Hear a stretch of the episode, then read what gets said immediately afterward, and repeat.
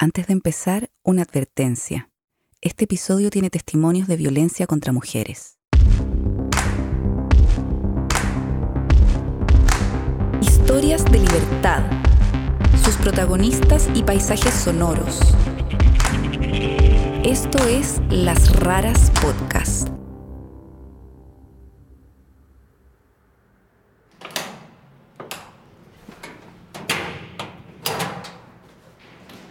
Hello. Hola, ¿Cómo van? bien, ¿Qué tal todo? bien, ¿qué protocolo? ¿Qué protocolo de seguridad tendrá? ¿Sacamos los zapatos afuera o...? Por favor. Y ahí adentro se pueden lavar las manos. Listo. Uno de los efectos más fuertes del confinamiento que vino con la pandemia fue el aumento de la violencia doméstica contra las mujeres. Pasó primero en Europa y llegó como una catástrofe anunciada a Latinoamérica, junto con el coronavirus. Mi nombre es Mar, tengo 26 años, eh, trabajo como periodista y formo parte de la Red Solidaria de Mujeres en el equipo de primera línea. En Bogotá, Colombia, la línea púrpura es el número oficial de atención para mujeres que sufren de violencias. Durante el confinamiento, las llamadas aumentaron en un 200%. Para enfrentar esto, la cantidad de personas que atiende esa línea se triplicó. Además, la alcaldía de Bogotá abrió puntos de atención y denuncia en supermercados y farmacias de la ciudad. Pero esto no fue suficiente. De todas maneras, muchas mujeres se quedaron sin la posibilidad de recibir ayuda en el momento en que más la necesitaban. Mi nombre es María, tengo 31 años. Hago parte de la Red Solidaria de Mujeres en el equipo de primera línea y me dedico a um, ser diseñadora gráfica y a dibujar. Frente a esto, en marzo de 2020, varias mujeres vinculadas a distintas organizaciones feministas se juntaron y crearon una línea telefónica de ayuda que llamaron Red Solidaria de Mujeres. Muchas de ellas no se conocían ni tenían la preparación para asumir esta responsabilidad, pero las unía la motivación y la urgencia de apoyar a otras mujeres. Mi nombre es Silvia, hago parte de la Red Solidaria de Mujeres en el equipo de la primera línea. Soy politóloga y trabajo en una organización de derechos humanos. La existencia de esta nueva línea de atención autogestionada corrió de boca en boca entre las mujeres de Bogotá. Hasta hoy han atendido a más de 400 víctimas de distintos tipos de violencias. En este episodio, tres de sus voluntarias conversan sobre los costos y aprendizajes de su experiencia en esta red de sororidad. ¿Les ofrezco algo? ¿Una cerveza? Yo sí tomaría una cerveza. También. También, sí. Gracias. Nuestra colaboradora, la documentalista sonora Charlotte de Beauvoir, las recibió en su casa.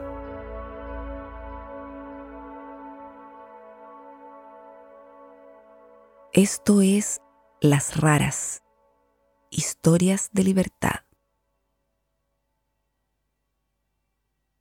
Hola, eh, buenos días. Eh, oye, es que necesito información sobre aborto. La red tiene como tres equipos. Uno es el equipo psicosocial, otro es el equipo jurídico y otro es el equipo de primera línea, que le pusimos así porque, Porque es que queríamos tenemos hacer no, una no referencia. tiene nombre. Al paro, además, pero no sé. porque, claro, veníamos del paro, así como queremos ser primera línea. y porque nos llega de primerazo todo, ¿no? Entonces, primera línea eh, se encarga de, de estar en el chat de WhatsApp eh, y es la primera persona con la que se contactan las mujeres y es quien redirige los casos y quien... Yo el año pasado, en septiembre, tuve un aborto. Yo tenía tres meses de él. Bueno, eso fue terrible. Eh, bueno, eso te cuento, digamos, ahorita no, no estoy planificando, él no quiere que planifique porque dice que supuestamente ya no puede tener hijos, entonces que para qué. Entonces, igualmente él no se ha hecho un examen, nada, es algo que él supone, pero igualmente yo debo planificar porque imagínate. Y realmente me preocupa porque ya tengo retraso ya como de cinco días, o sea, no sé, me da mucho miedo. Pues también es otra cosa. Entonces, por eso decíamos que primera línea también tiene un trabajo un poco de coordinación. Es decir, la atención directa al final la realizan las abogadas o las psicólogas, quienes hablan más con estas mujeres y todo, son ellas. Buenas tardes. Se trata de lo siguiente. Eh, yo me encuentro casada actualmente con el papá de mi hija desde el mes de agosto aproximadamente empezamos eh, a dialogar con relación a la posibilidad de una separación. Desde ese momento para acá, pues digamos que la relación se ha tornado muy tóxica. Y bueno, entramos en este tema de la cuarentena y estamos prácticamente obligados a vivir juntos. Y todo el tiempo su manipulación es que me va a quitar la niña, que tiene pues como todo para probar quitármela, bueno. Pero todas las discusiones, todas las peleas, todo es delante de la niña y eso también genera un encuadre pues muy, muy tóxico para la niña. ¿Se acuerdan eso? ¿Quiénes de, de ustedes estaban ahí desde el principio? Marillo. Ok. Esto lo hablábamos el día que hablábamos con el resto de compañeras, como, como habíamos terminado aquí. Y yo pensaba mucho en que si en esas primeras semanas de marzo hubiera sabido la envergadura que iba a tomar la red, probablemente hubiera salido corriendo. Claro. Porque, pues, ni en broma pensaba que iba a estar meses en un proyecto así y atendiendo directamente a las mujeres como... Yo ni siquiera he tenido un trabajo formal eh, tanto tiempo. ¿Real? La red es tu relación estable. Porque la verdad nosotros estamos un poco desesperados, mi esposo y yo, con esta situación de lo de que ha sido la pandemia, ya que donde vivimos este, no hemos podido pagar el arriendo y el señor hasta nos amenazó con un machete, estaba todo bravo y uno lo que quiere es evitar problemas, pues. ¿Cuáles eran los mensajes que les mandaban? ¿Para qué tipo de violencia o qué tipo de situación les estaban contactando las mujeres a través de la línea? La verdad es que ha sido muy variado. De hecho, yo creo que en nuestra cabeza, cuando estábamos armando la red, teníamos un caso muy típico en la cabeza que es básicamente estoy encerrada con mi agresor, que me está agrediendo ahora, eh, mi vida corre riesgo, necesito salir de aquí o necesito que me manden la policía o necesito, bueno, un montón de cosas, ¿no? Y ese no ha sido necesariamente el que, ni siquiera el que más hemos recibido. Pero es que pues tengo un poquito de temor que ese señor no vaya a seguir portándose mal porque anoche llegó borracho y diciendo y refunfuñando y bueno, cualquiera le daba miedo pues y eso es la situación que como él decía que nosotros teníamos que irnos este domingo y ya hoy es viernes, imagínense, yo estoy asustadita por esa situación. No, en realidad eso hablábamos un montón y es que no somos una línea de emergencia. Menos mal, no somos una línea de emergencia y las mujeres no nos leen así. Este, muchas gracias a ustedes por estar hasta estas horas pendientes de mí y bueno, pidiéndole a Dios que hoy no pase nada y que ese señor llegue a dormir y de igual manera estamos conectaditas por si algo, espero que no pase nada. Son cosas como más de mediano plazo y como con un tono mucho más calmado y revisado de parte de ellas, pero no muchas como en estados de euforia o angustia o eso creo que es muy poco. ¿Qué pasa? Que pues hace un tiempo ya que se está desarrollando algún tipo de violencia por parte de el compañero, esposo, marido, novio, lo que sea, o el hermano, o el padre, o sea, familiares, el hijo, o sea, eso un montón. A mí eso, por ejemplo, me sorprendió mucho, que no siempre era la pareja, El vecino. el vecino también. eh, Y bueno, yo hice la carta con todo lo que me dictaron las muchachas de, de cómo que se llama, la Red Solidaria de Mujeres. Yo escribí todo en un papel y puse así y dime si debo poner algo más. Puse por medio de la presente solicito apoyo policial ya que estoy siendo amenazada de desalojo. Aparte del arrendatario puso amenazas en las redes sociales. Solicitamos apoyo de la policía. No sé, dime si está bien o tengo que poner otra cosa. Claro, hay muchas mujeres, por ejemplo, migrantes venezolanas en la ciudad que están viviendo también una serie de situaciones que se ven agravadas, digamos, por el hecho de ser migrantes. También muchísimas situaciones de acoso, sobre todo también, ¿no? Como de acoso virtual también, por cierto, como en medio de la pandemia eso no ha bajado solo porque estuviéramos encerradas en las casas. Buen día, mira, yo vivía en... pero me sacaron a patadas, literal, de, de allá. Entonces, pues yo estoy acá en la casa de mis padres recuperándome, pero la historia es mucho más larga. Tengo datos, fotos y tengo un testigo. Pero eh, decididamente, pues las circunstancias eh, en las que se encuentran esas mujeres, la mayoría de ellas seguramente, si no todas o casi todas, eh, pues son muy, muy precarias y, y necesitan de, pues, de otras cosas.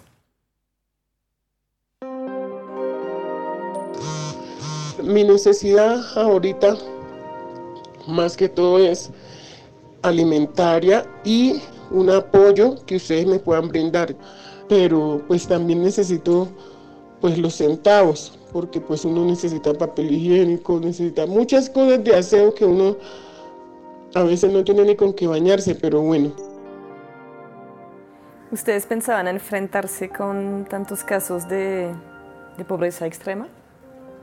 Claro, o sea, todas estas personas que salen a trabajar el día a día, pues qué pasa con todas ellas en el encierro y muchas además eh, pues a cargo de familias completas, ¿no? Y ya no sé qué hacer, o sea, ya no sé qué hacer, porque yo yo hace muchos años soy madre cabeza de hogar, hace muchos años yo bregando, luchando, trabajando con todo lo que he podido. Yo, eh, mis hijos crecieron, pero ahorita esto se me sale de las manos porque no puedo salir a trabajar, no puedo.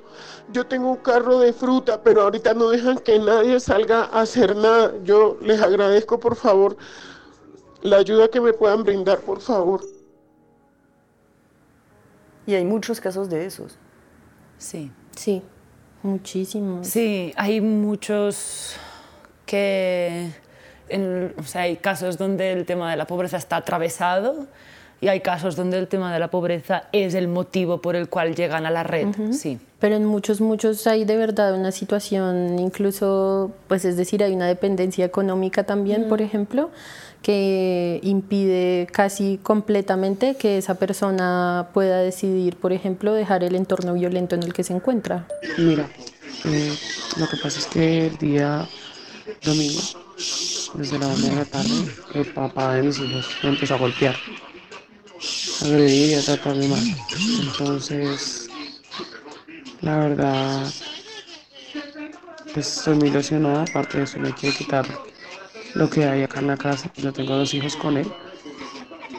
Pues la verdad me, me golpeó muy duro las piernas.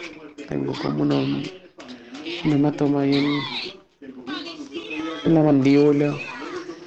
Eh, la mano me la tronchó. Entonces me deja el cabello, me botó al piso. O sea, todo fue muy, muy guache. Y pues mis hijos estaban ahí viendo.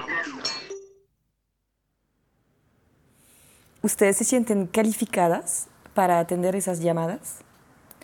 ¿No les parece que eso requeriría como cierto trabajo y capacitación previo? Sí.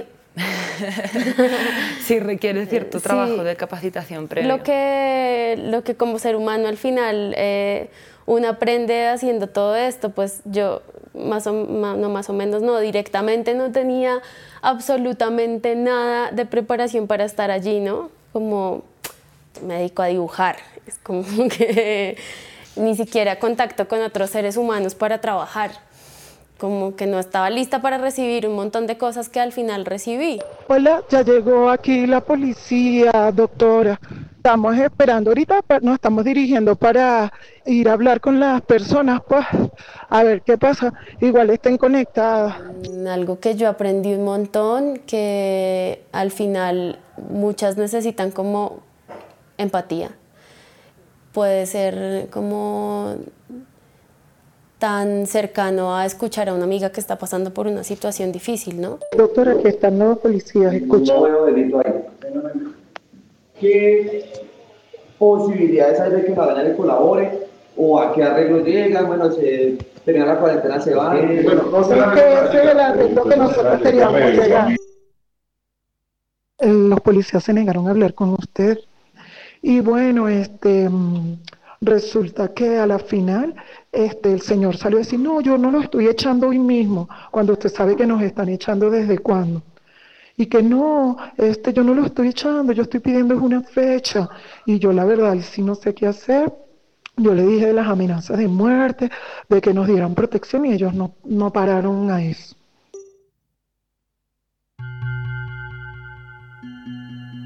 ¿Ustedes cómo han vivido personalmente esta experiencia de estar expuestas a esos casos a veces muy fuertes? ¿Ustedes cómo lo han vivido? En el principio, un poco como una relación amorosa tóxica. Entonces, claro, empiezo así como embelesada con el proyecto y súper conectada, entonces un poco como que no quería hacer nada más que la red. como la red, la red, la red. Y después, claro, como esto me empezó a cargar un montón, la cabeza, después el cuerpo y hasta que mi panza dijo como, nada más no más, o sea, paras ahora o, nos vamos a poner mal.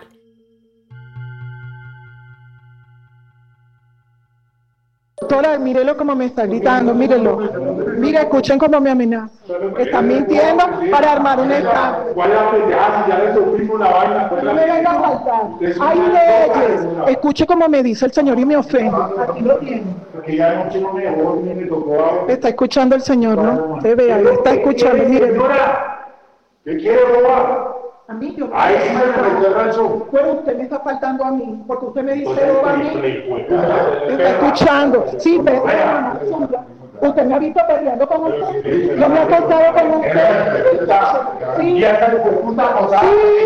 Sí, sí, claro. ¿Qué hacía ya acostada con, con el Yo estaba acostada porque tenía fiebre. Tenía fiebre. Está oyendo como me está acusando de piedra. Llame a la policía, doctor. Pues yo creo que ha sido un aprendizaje también. Es decir, los primeros turnos que yo tenía eh, siempre después de cerrar la línea terminaba o llorando o discutiéndome con mi pareja porque no había cena. O sea, es igual, como cualquier boa me estallaba. Em, porque claro, mientras estábamos en la línea yo sentía que yo estaba muy sólida porque estoy respondiendo en la línea, estoy pendiente, tengo este equipo, estoy activada, como vale, pim, pam, todo, no sé cuántos, cierro el WhatsApp y me desmoronaba. Bueno, ya escuchaste todo, yo por eso te mandé todo. Mira, imagínate, ahora a tratar de dañar mi relación empiezan a decirle a mi esposo y que, que ay, usted no sabe lo que tiene y que yo que me he visto y decente, que soy una golfa. Usted sabe que nosotros somos venezolanas, yo pues, y yo me gusta usar mis vestidos. Y yo le dije al que yo no tenía culpa de su mentalidad tan podrida, de que él piensa que porque una mujer use falda o vestido es prostituta. E, eso no, mire, uno no tiene vida de verdad. Pero ahora estoy enamorada de otra forma. Ya somos como dos cosas aparte y... Se separaron, pero siguen amigos. Sí, sí, nos separamos, pero nos separamos bien y todavía nos hablamos y nos queremos. Mira, es que el año pasado yo salí por un mes con una persona y yo terminé con él porque por características de él que no me gustaron a partir de ahí, pues esta persona empieza como a perseguirme, a seguirme. Donde yo iba, él iba sin ser invitado así. Y lo que ya rebosó la copa es que esta mañana, o sea, con todo este cuento de la cuarentena, salgo de mi casa a hacerle un favor a mis papás y me lo encuentro de frente vigilando la casa. O sea, no, yo ya no sé qué hacer con esta persona y esto me ha llevado a tener pesadillas. He llegado a tener mi tensión a 160. Pero hoy que lo vi, uy, no, no he parado de llorar, no he parado de llorar.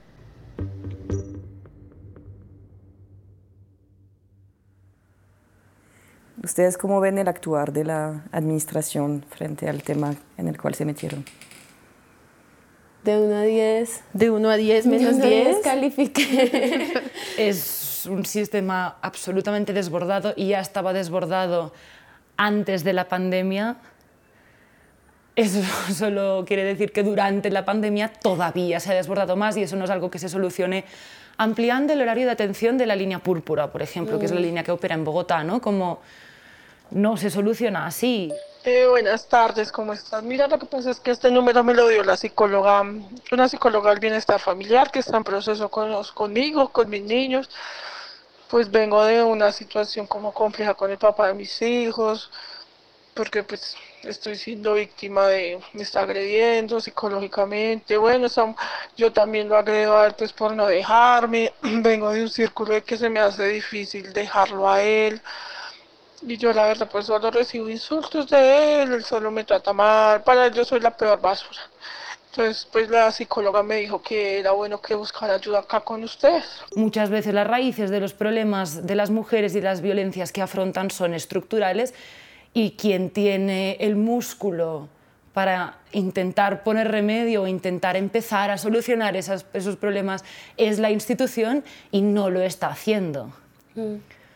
No lo está haciendo. Pues he pasado por muchas cosas en mi vida, pero ahorita en este momento actual mi, mamá pues ya tiene 84 años y ya no no, la, la, la, cabecita como que se le olvidan las cosas, pregunta que dónde es que está, que no Entonces, esto me acaba de impactar a mí, me, me, duele, me, me, he entrado en una depresión a partir como del lunes para acá, pero es una depresión de un alto nivel que no, no, no, no sé cómo hacer para que se me pase. Y bueno, nada, aquí tengo una depresión horrible, que si la, la psicóloga me puede llamar mañana, yo le agradezco, porque usted no sabe todo lo que uno tiene que aguantarse, que porque uno es extranjero te traten de perra, de golfa, de de todo, y uno que no se pueda defender aguantarle un desgraciado de eso, todo eso, no. Yo me entiendo como que me acaban de dar una puñalada con un gran cuchillo con, con puntas hacia afuera y que si me lo voy a arrancar me va a, maltratar más, pero no me lo puedo sacar así. Quisiera acostarme a dormir, mi casa se está ya como deteriorando un poquito, que no, no he barrido siquiera y, y, estoy así, pues ahí está el hijo mío y él, pero yo no le digo nada porque ellos dirán que es que uno se hace. Pues yo quisiera es como que no sé, poder tomar algo, algo que me calmara este, este dolor, que me saque, porque yo veo todo como en tinieblas, como si estuviera en un cementerio, no sé.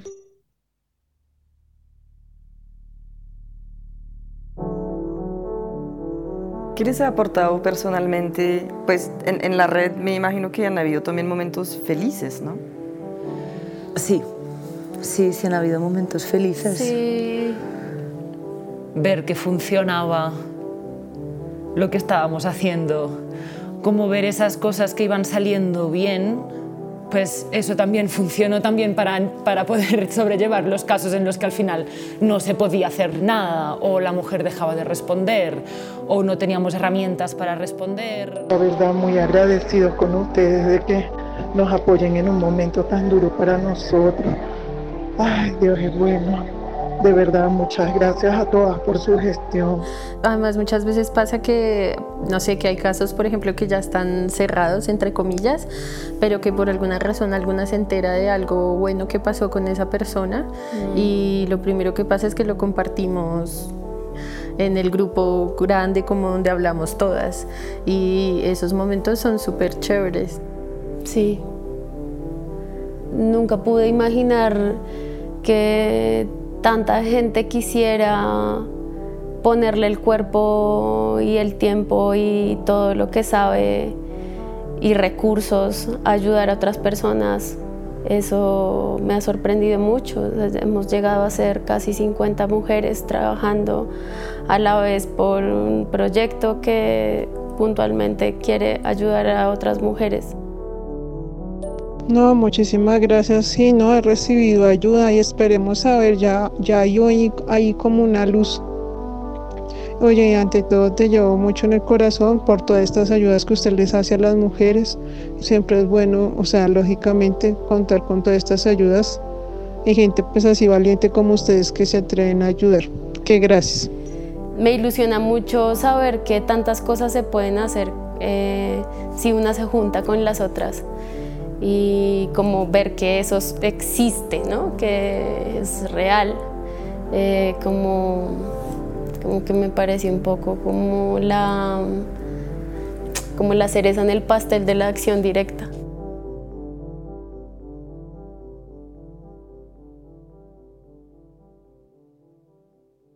Muchas gracias. Y de verdad que Dios le bendiga yo por, por escucharme. Muchas gracias.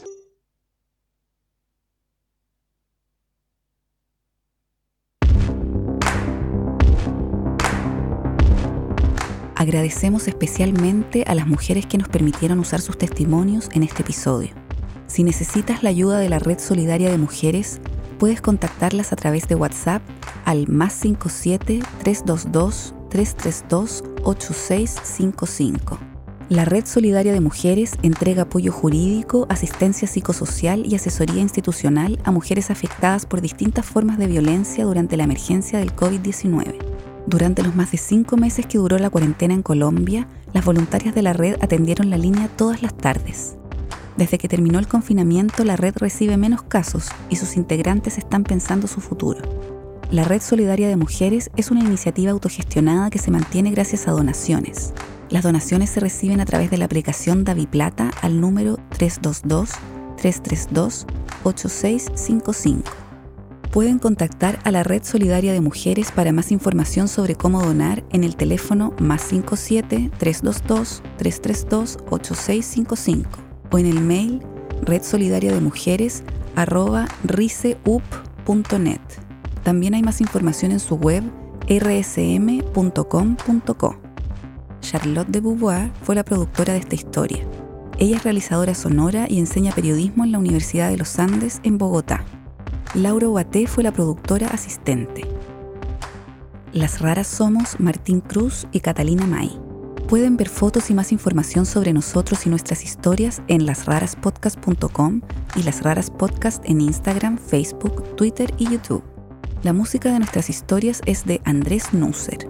El collage que ilustra esta historia es de Carolina Spencer. Nuestra productora ejecutiva es Martina Castro. Esta temporada es una producción de Adonde Media.